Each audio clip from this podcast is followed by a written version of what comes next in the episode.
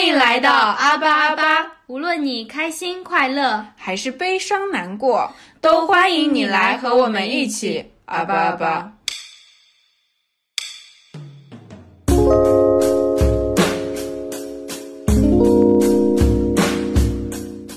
本期播客由张张座驾独家赞赞助赞助。本期播客由张张座驾独家赞助播出。，yes，我们现在就是在张张的车里面，然后进行一个，电子香薰的录制，没错，希望能真的成为大家开车路上的电子香薰。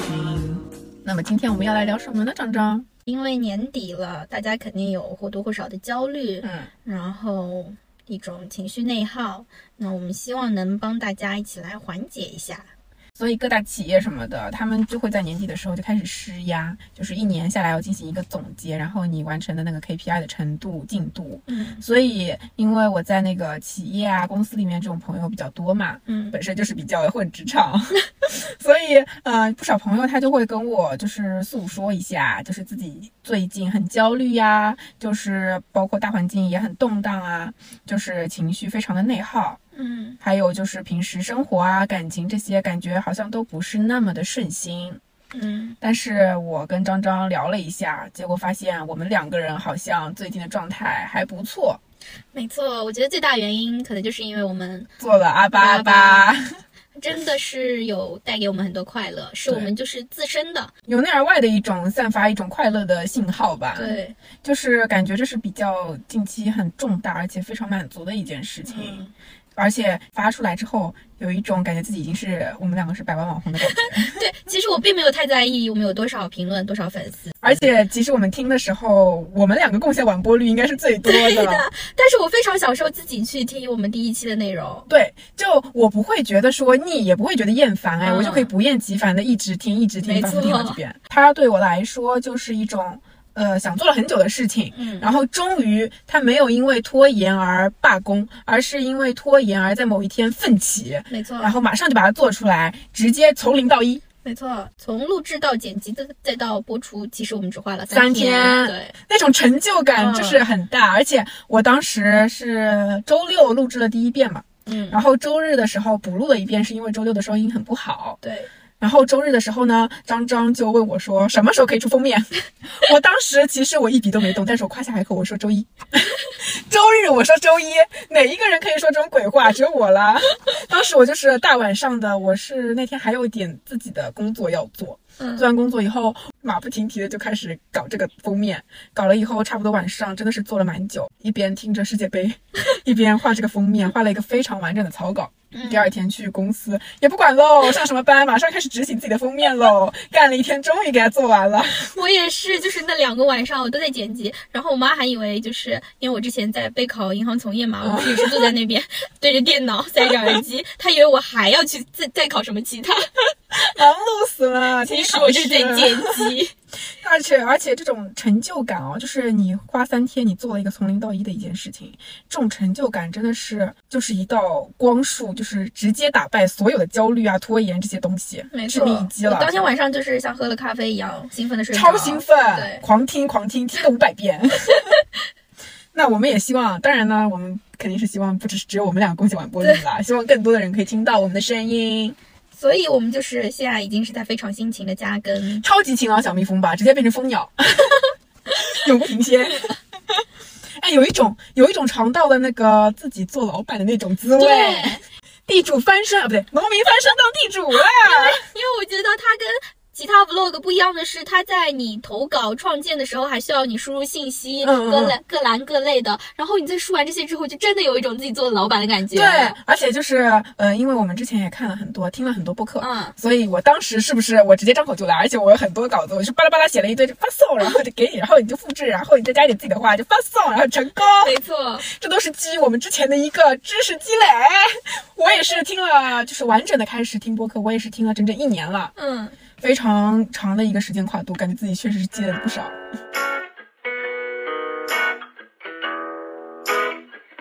那么我们再来说一说还有哪些事情，我们来复盘一下，是让我们最近感觉状况、情绪都比较良好，没有那些年终情绪内耗的。因为其实我以前啊，年终情绪内耗很严重。嗯嗯，今年就是真的是出乎我意料。那我我可能真的挺会自我排解的吧，我好像没有那种特别，我会流眼泪。我我会，但是好像不是什么了不起的大事，就是我可以很快，可能今天晚上、明天就好的那种状态。对我也是，但是我觉得就是，呃，我这个状态它会持续很久，就是我今天好，明呃今天坏，明天好，嗯这个状态这只是这个周期里面的第一点，嗯后面还有无数次的今天坏，明天好，今天坏，明天好，它这个循环的一个状态，然后这个周期非常的长，会让我感到精神很疲惫。嗯，但是最近这样的状态就很少。我觉得还有几点吧，嗯。我也是想了几点，就是有一点是我最近很忙，就是工作上年终的时候很忙，所以呃我没有时间去想这么多东西，什么生活啊、情感上，我有时候可能真的都没有时间去思考这些了。嗯。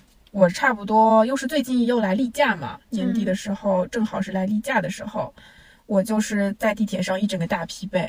地铁简直就像我的床一样，我坐上去下一秒直接睡。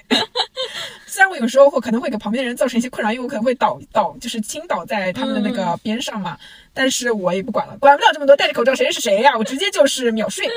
还有一点啊，还有一点我想说的是，最近跟朋友们也是相处的很多，嗯这种执行力非常强的感觉，就是我们说去露营，然后我们就马上选定日子，然后就去露营了，嗯就是去外面当了一个野人。我们是那时候那时候那一天定的是周六，本来打算周六去露营，然后结果说周六下雨，然后周五凌晨野人，你们是睡在那边的吗？睡帐篷里，厕所是公共厕所。但是我觉得厕所真的是一点非常让人难受，因为那个厕所吧离我们很远，我们就是要像你银行工作一样，要处理完所有的事情才能去上厕所。嗯我们要跋山涉水走十几分钟才能到厕所，我真的要憋出病了。然后当野人啊，确实是很舒服的，我真的很推荐大家，就是都可以去露营一下，嗯那种跟大自然很接近的感觉，就是完全的舒适，那种身处旷野，无限接近自然，那种呼吸到自由的空气的感觉，嗯。太爽了，太舒服了。其实我觉得，呃，这里可能还需要感谢一下这个疫情的大背景，然后让露营风突然火了起来。对，就是大家会呃开始意识到说，原来亲近自然是一件非常开心的事情。对，而且其实露营它就像是一次小型的旅游，嗯你就是开着车去了一个荒郊野外，然后去体验一下扎帐篷，然后呃用那种卡式炉啊煮菜啊烧烤这种，嗯就感觉是远离城市环境的嘛，远离你熟悉的一些环境，就像是一次比较小型的旅游了，嗯也是很舒适的。是真的会上瘾的。point trying again. I lost my friend. 嗯，小杨刚刚讲到就是贴近自然嘛，我想到之前我还有一阵挺沉迷于骑自行车的，也算是一种贴近自然。哎，可能，对你还发朋友圈来着。然后可能现在天气不太适合了，有点太冷了。嗯，我觉得更适合春秋这两个季节，天气比较适宜，特别是秋天，嗯就是桂花都盛开的季节，那种感觉，懂不懂？就是风从而过，然后头发丝都在舞动的快乐，然后这个空气中又飘着桂花香。就是走在路上会闻到阵阵的那个桂花香。嗯，就算你是在一个自己非常熟悉的环境中，你都能因为骑自行车解锁它非常不一样的另外一面。而且我特别喜欢，就是猛踩几下之后，你靠惯性前进嘛，然后那一段你是不用踩的，就好像是一种短暂的不劳而获的感觉，那一段会特别的快乐。哎，我就是也很喜欢骑自行车，包括我现在下班从地铁站回家，我也是呃能骑自行车，我一般都会选择去骑一辆开一辆共享单车的。嗯，然后我觉得那一种猛踩一段的那种快感，就有一种成就吧，有一种成就感，是那种好像我赢了所有人的感觉。对。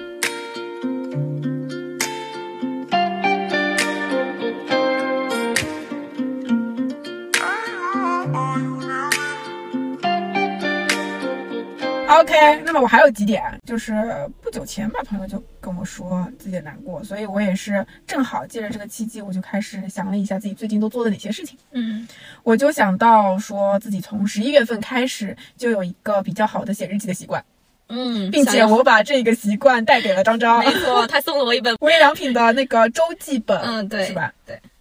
是今年新出的橙黄色。嗯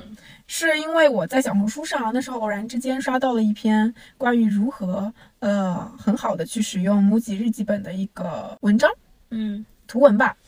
当时看到那个图文的时候，因为我是一个非常对表，也不是说表格，就是非常规整的东西，嗯非常规整的东西会被吸引到的，我会被那些东西吸引到，所以我当时看到那篇图文，我就马上点进去了，然后我就被诱惑住了，哦，没错。对不对？我先是被小杨本人他自己画的一些诱惑到了，哦然后我又回去之后又有刷到小红书的上的这些，然后就更感兴趣了，然后我现在也有养成这个习惯。对，因为他们就是会把这一个日记本，就是进行一些线条规划，对会给每一个、嗯、每一块都做出一些区分嘛。嗯这样的话，你就可以在日记本上不仅写日常碎碎念，还可以写工作或者是生活上每一些每日的一些大型的 to do list。嗯，对，包括你还可以在一些空白页去写上详细的记录自己账单啊，或者是睡眠健康状况，包括运动消耗能量状况，嗯以及每日习惯打卡，你都是可以去自由 DIY 的。没错。所以这一点就是很诱惑我，因为我之前其实很早以前就有买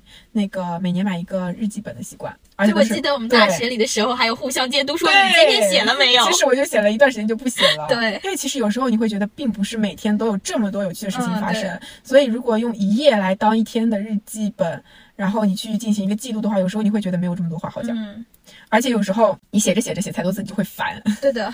每天就像记流水账一样，嗯就阿巴阿巴，然后说一些嗯无脑的话，你有时候自己都会累了。我记得有一段时间，就是在嗯去年还是前年的时候吧，我那时候还是流水账形式写日记嘛，嗯我就烦了，我就说最近状态很累，怎么累呢？状态就参考上一篇一样累，就是真的是就是这样子的，一篇一页就没了，就浪费掉了，这很离谱。我现在翻还会觉得自己很搞笑。我有一段时间都是这样一个，就是说，就是这一周都很累，不想多说了，我就会这样说。我有时候都不知道自己写这日记的意义在哪里。然后现在的话就不一样了，因为画了格子嘛，每日碎碎念就这么点空间，我就是精简，然后感觉有很多话要讲的感觉。我我我现在是一个这样的状态，就是我也没有刻意的去想说我今天要写些什么，我就是等一天结束之后，然后回想一下能让我有记忆点的东西，对我就把它写一下。嗯，嗯，对，这样会非常舒适。感觉就是会记录生活中的亮点吧，嗯让每天都有一些小亮点，对，这样你每一天都闪闪发光了，你整个人你都是闪闪发光的。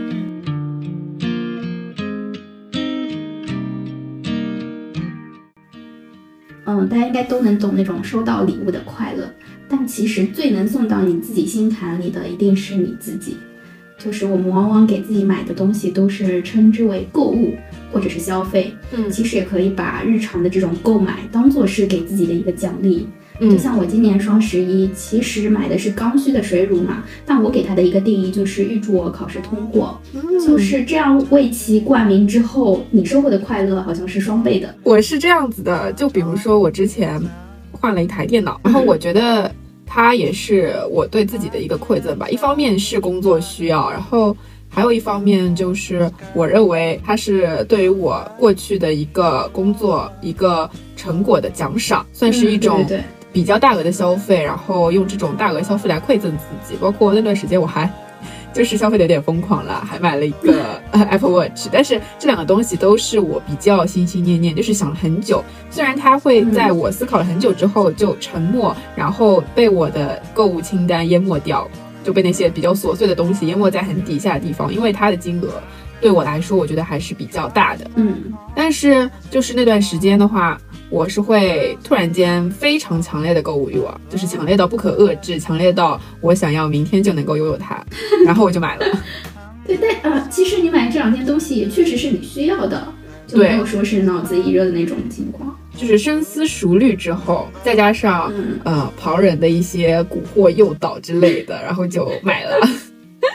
我们可以在各个节日的时候，除了给我们的朋友买礼物，也可以给自己挑选一份，就是礼物是可以自己送给自己的，这就不仅仅是一种仪式感吧。希望我们女生，当然也包括男生，就是不止为悦己者容，更能为悦己而容。没错，啊，说的真棒。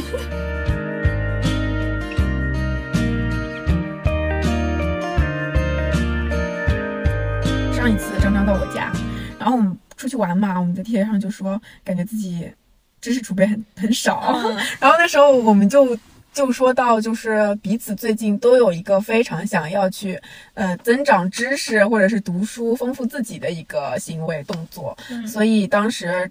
张张就给我推荐了书，然后我也就开始了。你在看吗？嗯，我把那个前言看完了，因为我是会去看他前言的那种。那他前言好长啊，啊是是我就是咬咬牙把这个前言先看完了。后面就是因为上一周确实是挺忙的，晚上就是回去也就是办公嘛，嗯也确实没时间看。然后打算等这周开始，应该就没有这么忙的，嗯。就可以又继续开始看了。我是就呃，我没我是跳过前言，先看的正文，嗯然后正文的话，现在也可能只看到四分之一的样子，因为我怕我看了前言之后，就是因为这个前言是他别人对这本书的一个评价，嗯。我怕他的评价就是嗯控制了我自己的判断，嗯嗯然后我就嗯先去读了正文，嗯虽然进度也非常的慢，但是我觉得有在坚持就是一个进步吧。对，因为其实以前的话，就去年来说，我可能一年都看不了一本完整的书，而且这个状态说出来是会被领导嘲笑的程度。我领导就是去年的时候年终，我就是本来想说自嘲的说一下，我一年都没有看完一本书，我以为大家都一样，no，只有我。我领导说啊，一年至少要看个六本吧，怎么一本都看不完？我当时想啊，好尴尬呀。那我身边确实是呃。都是像我这样的人，所以导致了我更加的懒惰。哦，我同事是那种会用电子书看书的人。其实我也有想过，但我发现我其实更喜欢纸质书，嗯，就是那种翻阅起来的感觉是电子书不能代替的。对，呃，而且它听书也不能代替。没错，就像我之前在备考的时候，嗯、一开始是在电脑上面刷的题，然后我因为上班的时候不能使用手机嘛，我就嗯买了实体的那个参考卷，嗯年的那些例题，然后我在工作的间隙就是会有拿出来看，我发现纸质的东西会更有记忆点。嗯嗯，会更能记住嘛没。错，而且我觉得书那种翻阅起来那一种感觉就很棒，就秒回文青吧，嗯。就自己还是内心有一个文青在蠢蠢欲动。没错，我不知道大家脑海中会不会就浮现出在某一个下午，阳光射进来，然后你捧着一本书，旁边有一杯咖啡，一杯一个小甜点这样子的场景。直接就是文艺青年了，别管了。然后我当时是跟张张说的，然后张张给我推荐书嘛，我是那一刻我就秒下单，因为之前其实犹豫很久，是我一直都找不到我要下单的书。其实讲到底是拖延，嗯。讲到底是拖延，但是那一天因为，呃，有张张跟我一起，因为尝试产生了共鸣，所以我会当机立断，停止拖延这个动作，马上下单。这也是让我能现在看上书的一个 非常好的一个原因吧，就是，嗯，没了，反正就开始看书了，别管了。开始看书喽，别管喽。为什么会有这么一大段的空白呢？就是因为我们刚开始读，还没有足够的储备，对不起大家了。对我可能连百分之十五都没读到。就刚看完前言吧，大家能允许一下，我们就是还是比较没有什么知识的人吧。，对，知识还没有进我们脑子，因为我们时常就是会脑袋空空，不知道应该说些什么了。但是知识已经在我们手里喽，还没有进脑子而已。哦，而且我是想要说，以后可以跟张张一起出那种读书分享，嗯就是读后感啊这些的，因为我觉得这也是一个督促我们去读书的一个好习惯吧。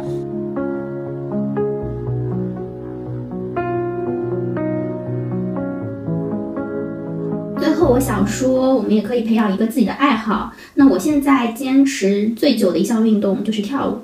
它能够让我坚持下来最大的原因就是我自己是非常感兴趣的。而且很神奇的一点是，其实每天下班之后很累，经常有时候会懒，说好像今天不太想去跳了。但每次跳完之后，会发现你比跳之前整个人要更加轻松了。嗯所以你最近是这也是有在能够还在跳舞坚持？就是说，最近不在。就可能年底比较忙吧，就真的没有太多的时间分到心思在这些东西上。我也是，就我其实之前一段时间都有在锻炼，包括疫情疫情中间的时候在锻炼，然后疫情结束之后我也依旧在锻炼。但是有一天，就是突然间开始很忙碌，年底这段时间就不得不让你停下这个一个小时时间去做别的事情。嗯，有时候我会觉得说，难道我真的是连十分钟、二十分钟都分不出这个时间来吗？然后我想了一下，好像真的是这样，就真的分不出这个时间来。月底、年底的时候真的会很忙。嗯，其实就运动可能只是十几二十分钟，但再加上你之前做的一些准备工作，然后到你后面要就收拾一下那个摊子啊什么的，我觉得其实还挺久的。然后对，我觉得至少要一个。小时吧。嗯，对，对，包括我去年的时候，其实去年十二月份的时候已经是沉迷在超级星星里面了，甚至还买乐克的季卡。但是呢，我发现我在没有买季卡之前，我去超级星星，我去乐克上课的那种强度还挺强的。但是我买了那个季卡之后，好像也不怎么去了。在后面就那个疫情就封在家里了，我根本就没办法去乐课去上课，整个浪费喽！我再也不买季卡了，谁买季卡谁是猪。这就是这是一个能够缓解焦虑很棒的点吧。我觉得反正这些东西就是罗列起来嘛，就是罗列起来以后，它是会组成，就是它单个可能并不能组成一个完整的组呃防止焦虑的一个动作，但是这些小小的东西，它每一个组成在一起的话，它就是会让你没有这么多时间去焦虑的。嗯就包括可能我现在因为其实疫情是有好转嘛，嗯所以整个大的情况，包括嗯学校或者是打工、职场什么都是有缓解的。所以我跟杰老师也经常见面了，可以，终于可以经常见面了，家人们。然后我就会呃跟他去看电影吧。嗯其实我去年都没怎么看电影，嗯，说到看电影，其实我本人不是很喜欢，嗯，把嗯在约会的时候选择看电影这个项目，嗯，是因为我觉得呃电影院就是一个非常暗沉的环境，然后呃如果外面是天气晴朗的话，我会觉得。这么好的阳光，我就消耗了在了这间破的小黑屋里面，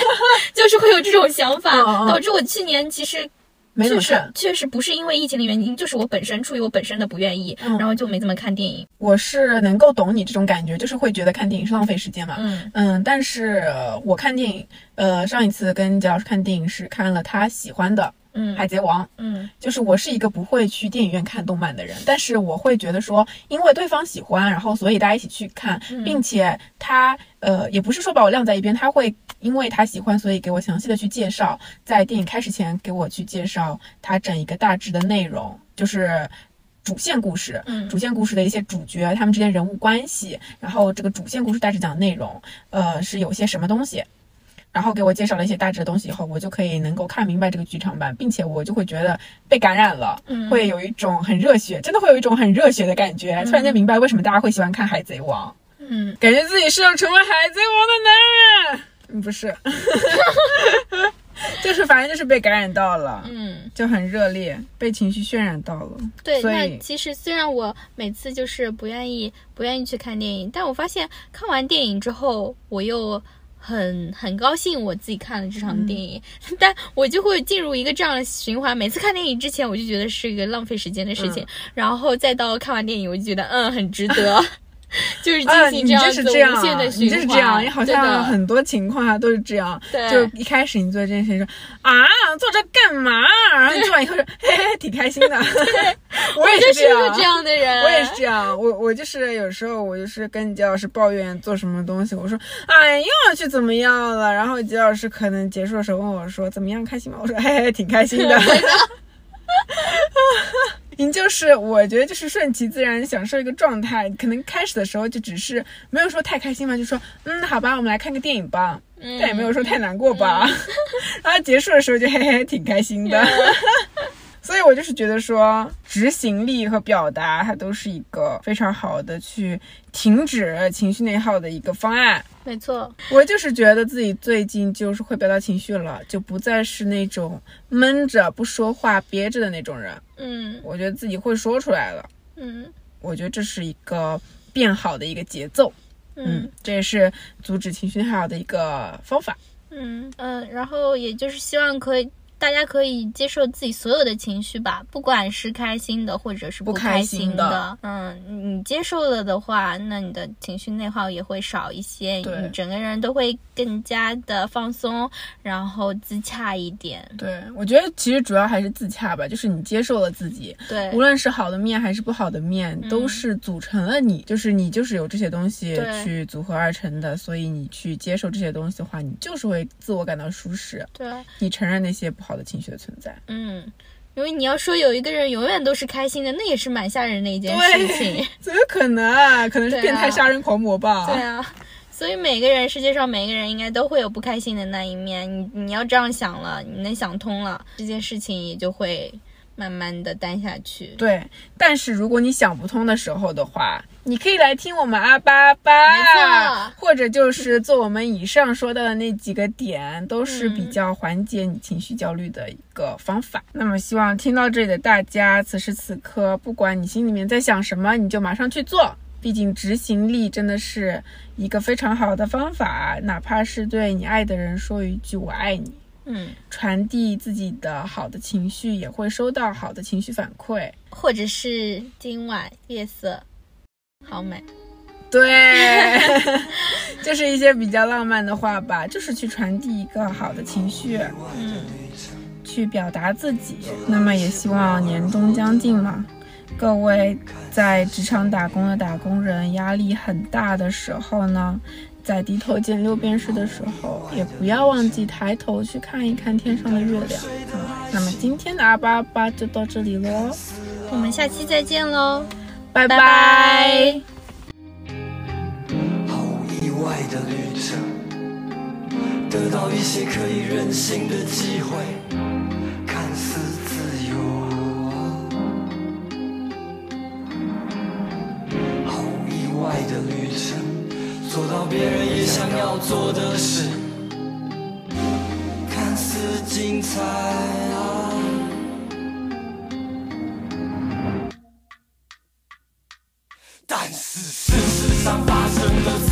没想过，真正想要的都被别人拿走，没决定太多事就这样到了今天，然后接下来变成了硬撑的烂局，再打一剂希望麻醉了痛苦，只能，